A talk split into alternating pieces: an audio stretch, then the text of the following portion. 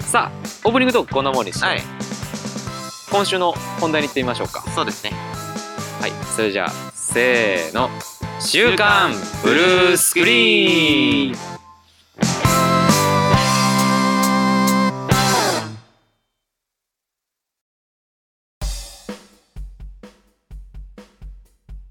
はい、こはのい大声の週刊ブルースクリーンやるときだけ周りをちょっと意識してしまうんですけどキ ョロキョロしてからね週刊ブルースクリーンそうそうまあ「週刊ブルースクリーン」っていう声を聞いて検索してね聞いてくれたらいいんですけど 確かにで検索してあれこいつ全然更新してねえじゃんそうなる可能性何やってんのみたいがな今はそうかそうなる可能性があるなこの録音がアップされるのもいつになるんだろう早めにやり ましょう早めにやろう早めにやりましょうということですね、はいえっとまあ、今回のトークテーマなんですが我々いろんな趣味持ってるじゃないですあかそうそうそういろんな趣味持っててでまあお金の出ていくところも多いと、うん、多いんですがどうしてもですねそのあ、はいこれ欲しいって思った時に一つ私の心の中に引っかかるあの借金が出てくるんですよあの借金そう奨学金であす奨学金今週は奨学金について話話していきたいと思いますよえー、浜田さんって奨学金ってもらってましたっけ奨学金は借りてましたあ借りましたはいそっかもうそれは大学ですかそれはうん大学でん4年間借りてましたねあ年間でも結構あるんですよねえお母さんはえっ、と私はもう院まで行ってましたんでお大学の4年間と院の2年間借りて6年分もう大借金ですよ大借金1.5倍かマシマシやなマシマシですよ、うんそうプラス2年って1.5倍ですから ね超えぐいですよちなみになんかこう奨学金ってはい1種とか2種とか、あ利子、えっと、有利子無利子ってありますけど僕はねあのー収入が少なかったので利子がない方になりました私もそうでございます 無利子でまあそれでもよかったかなと思ってるんですけどそうねそ総額で言うと私月に5万借りてたんですよおお月に5万かける12年間60。でかける6年360。そうですはあ、私360万円の借金がございましてすごい。360万円。ええそれだけあったら、1DX Mark II と L レンズ全部揃 うね。全部カメラ基準 が一瞬分かんなかったあれマーク X ってあれかな車かな違う違う違う。 えあれですね。あのキキャャノンのカメラでキした。ャキャノンのカメラですね。ええ、マーク今何本になってマまークす2になって。 ?2 になってますそうそうフルサイズのね、カメラ変えちゃうん ですよ、本当に。そおう釣りが来るわ。というか、新しいカメラが欲しいんですけど、なるほど。なんか奨学金が残ってると、ちょっと買っちゃダメだな、みたいあなあ、。借金があるそう手前みたいになっちゃうよね。先にちょっとそっち改装に優先するかっつってね、しばらく新しいもの変えてないんですよね。なるほど、なるほど。アモンさんもじゃあ4年間ということ。5万ですか同じく5万で借りてたから、かける12の60の、かけ4の240。えー社会人として今何年目でしたっ け今ね、もう驚くことに7年目に。あそっか7年目かってなるとね、ええもうそろそろ返しとけよっていういえいえいえいえいえ 気もするけれども、まああの細かく刻んでいくのもねね、そうそええ山登りにもねいろいろう。アル 山なのアルイパイン法となんとかなんとか法っていうのあーなんかあったねええあった けど、そうそうあったけれども、まあいいやせいぜい半分ぐらいですわ。ああまあでも半分まで返すんですね、うん私もねあの一括でボーナスがガッと入った時に返したのであの大学院の分は120万は返してるんですけどただまだ残りのね、えー学部の分が重たいな。全然残っててだから半分も返ってないんですよそれだなけたるほどくさん総額で言ったららね。ええそんなこんなでね奨学金って実際借りてる人たちって私はそうだったんですけど借金って思いながら借りてたのかなっていう感覚があって今回テーマとして取り上げなるほてどさせてもらったんですね青さんの時はそういう意識しっかりありましたいや、正直あんまなか った。あの、5万がちょうどうん家賃と同じぐらいの金額で、あだからまあ生活費として借りてる、まあ賄ってるぐらいのイメージだっあたし、はいはいはいまあその辺の時は、その辺のことは僕の時は親がしてくれていたので、ええそのお金がどんどん借りなんていうかその借金が積もっていってるっていうのを特に意識する場がなくて、えええええあそうかまあ社会人になったし返さなあかんなっていうぐらいえので今だったねですよね。そうそうそう。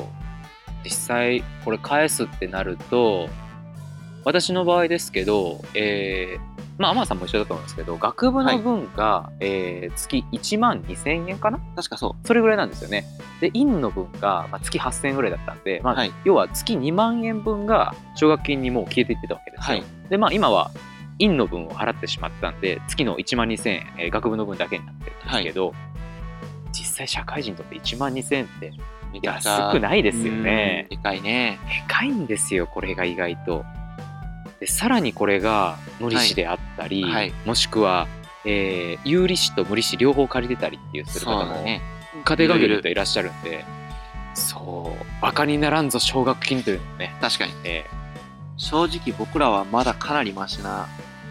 だって5万って言ったら一番少ない額じゃなかった。ーそうですねあ3万っていうのも今あ3は万もあったえーのかっと無利子の場合あるのかなあなるほあ違どう有利子の場合あるのかな有だけどまあ3万じゃそんな足しにもなんないですからね生活のならないねなかなかなもうらないな借りない方がマシぐらいですから確かに確かで結局借りる人っていうのは5万以上借りてると思いますよに。確かに。奨学金豆知識はいババンえっと私は大学院まで借りてたんですけど、はい。大学と大学院では実は奨学金ってはい大きくその借りる基準が変わってくるんですよお基準が。基本的に1種2種っていう基準はあの、まあ、1種が無利子はい。 2種が有利子でこれは経済的な状況であるとかこれまで取ってきた成績とかが加味してはいえ。っと、どっちに振り分けますかっていうのが決められるんですけれども大学の場合は親の経済状況というのが考慮されるんですね、はいなのでどれだけ頭のいい人でもある程度その親の収入が良ければ1種は借りられないんですよなるほど。もう2種を借りてくださいってなるはい。ただ大学院の場合ははい。これ意外や意外自分の収入でしか計算されないんですよはい。だからアルバイトで働いててえっと何万だったかな確か200万個はそれぐらい以下しか収入がない方っていうのは、はい。基本的に一生借りれるチャンスが出てくるんです成績が良ければそのですね大体みんなな、誰でもな気がするけどね。そうなんですよだから割と院に行く方っていうのはみんなみんなね、借りる人が多いんですよでまあもし使わなければ取っといてそのまま全額ボンって返してあそれもありだねだし無確理かにしてですねっていう方が多いんですよなるほど。豆知識一つ豆知識だ。豆知識もう一つおっと。大学院には実は全面半面全額免除、はい半額免除おという制度がございますなるほど。これ確かね平成27年ぐらいにあ、採用された最近なの制度みたいなんですけどその院を卒業するときにこれまでの、えー、と出してきた例えば論文であるとかはい。そういった成果をちゃんとした報告書の形でまとめてはい。私は大学院でこうこうこう勉強してこういう成果になりました実際こういったところでも発表しこういったところではこういった賞をもらいましたみたいなことをはい。発表できれば反面もしくは全面になるチャンスが出てくるんです,、へーすごいで実際私の知り合いでも45人反面になってる人いまあ、すすしごい。大学院で一番優秀だった子が全面になってたりしておお。そういう方って結局2年間60万120万円が浮いてることになあるー、んですごいすごい。いや今思えば私もちゃんとした成績取っておけばよかったなと思うんですけ ど、ええそうそういやまあこういうこともございますなるほど。どもしよろしければ聞いてる方は活用してくださいねえーいいなええなんか他にも大学独自のね、制度があったりとか、おー僕が行ってた大学だとそういうのがあって、はいはいはいあの、27年よりも前だけれども、あの、成績優秀ということで、確か、奨学金みたいなのをもう支給されてたね。お借りるんじゃなくてへえ支給そう。給付ってやつです、給付ね、あ、そうそう、給付されてた。すごい特な段優秀だったから、そういう風に大学独自でやってるのもあるから、案ああ外調べてみると、いろいろあるかもしれない。それっていくらぐらいなんですかね実際多分同じぐらいだったと思う。あもう5万ぐらはいいもらえて、そうそうそう。おおすごいなへえでも多分その給付型ってなると本当に選ばれし本当にそうそうそうトップワンツそうそう。トップ10ぐらいだったとー思う。天大学で天かかな大りです学のね学部かな。学部で天すごいすごいわあトップクラスですねやっぱそれは経済状況は加味されないんですかねそれは純粋に成績だけだったと思う。おおかっこいいですねそれはやりがいがありますすごねいまああのもう我々には関係ない話なん ですがですね。多分当時も関係ない話なんですが知っててもやらなかったかもしれない。そうそうそうでも実際借り今借りてる方々どうなんでしょうどうですか皆さん意識してます借金ですよこれ本当にねあの奨学金を借りるっていうことが悪いことではないと思うんですあよそうですね。うん、全くその借りてもいいですし、そはのい月々のお金に使うっていうのはもういいことなんですけど、はいい、つかは返さないといけないっていう覚悟 がしておかないとなぁと思いながらですね。でも本当に人によっては就職してからもう生活も苦しくて、ね返すどころじゃないとか、えまあ、辞めざるを得ない、まあ、辞めてしまっえてえ収入がないから返せないとかえええいろんなこう事情があありるとますいうかからね。先々のことも考えてやっぱその思った通りに返せるようになるかはわからないけれどもうん、借金として毎月背負い続けているっていうことは頭の片隅にねなんか置いてた方がいいかもしれないそうですそうです本よ。例えば私の場合、まあ、総合すると360万ぐらい借りてるんですけど私の年収がいくらなもんだって感じですからね当にまあそうだ確か天野さんって月収手取りで5万円ぐらいですよね。そうそうで私バナナ払いなんで換金しなきゃえい一旦換金があるん でバナナで15万ぐらいもらってますか けないら 俺よりもらって るじゃんバナナでねそうそうそのうちそうそれをどれだけ積み重ねたら360万になるのか考えると、まあ、時々軽恐ろしくなります よね、えー確かにそうそんなこんなでね趣味にもなかなかお金が使えなくて辛いな結婚しちゃったしそれはいいことじゃあんまあそうですね そうそうまあでも本当にねじゃあそこまでして借りるんかっていううんうんうん意見も多分出てくると思っていて、ええええその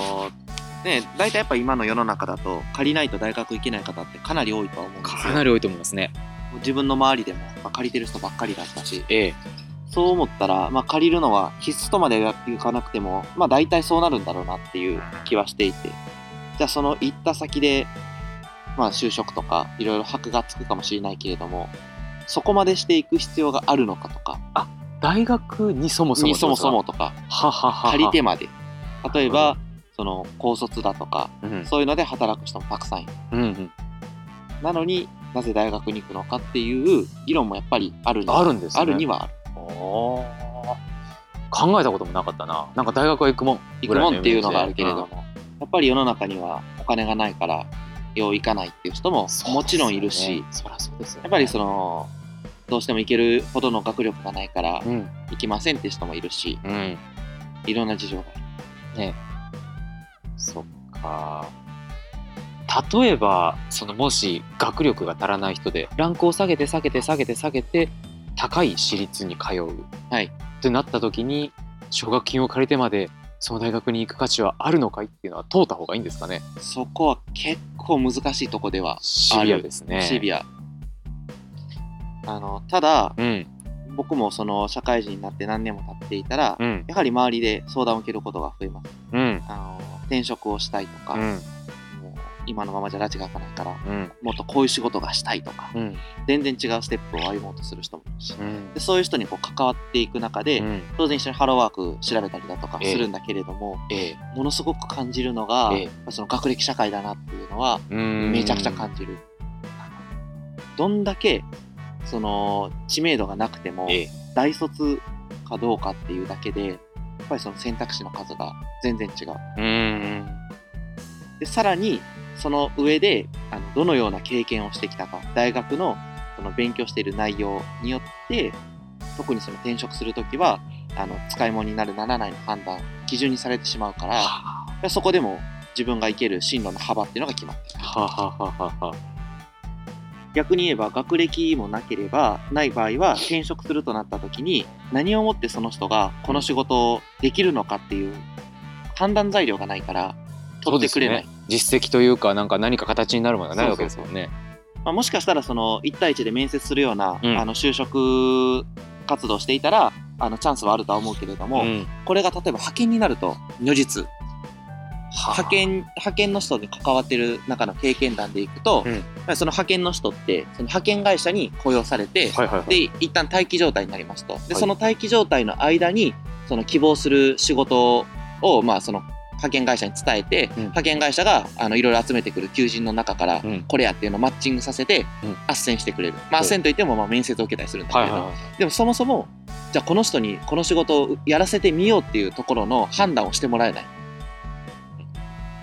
まあ書類でやり取りが行われちゃうんでしょそううねそうそううそう、そういうのってまあ仮にあね資格でも取ってたら違うのかもしれないけれども一個光るものどこだってなっちゃうんでしょとう、ね、かあるいははそのもともとの仕事の経歴とかもまああるけれどもね、やっぱりその突飛な突飛なっていうかその例えば全然もう文学の研究してきましたって人が、うんえその電化製品のなんか開発とかっていうのには、うんなかなかすぐは生かしてもらええないそうですよね証明する手段がないやる気はあってもそこに関係する知識とかが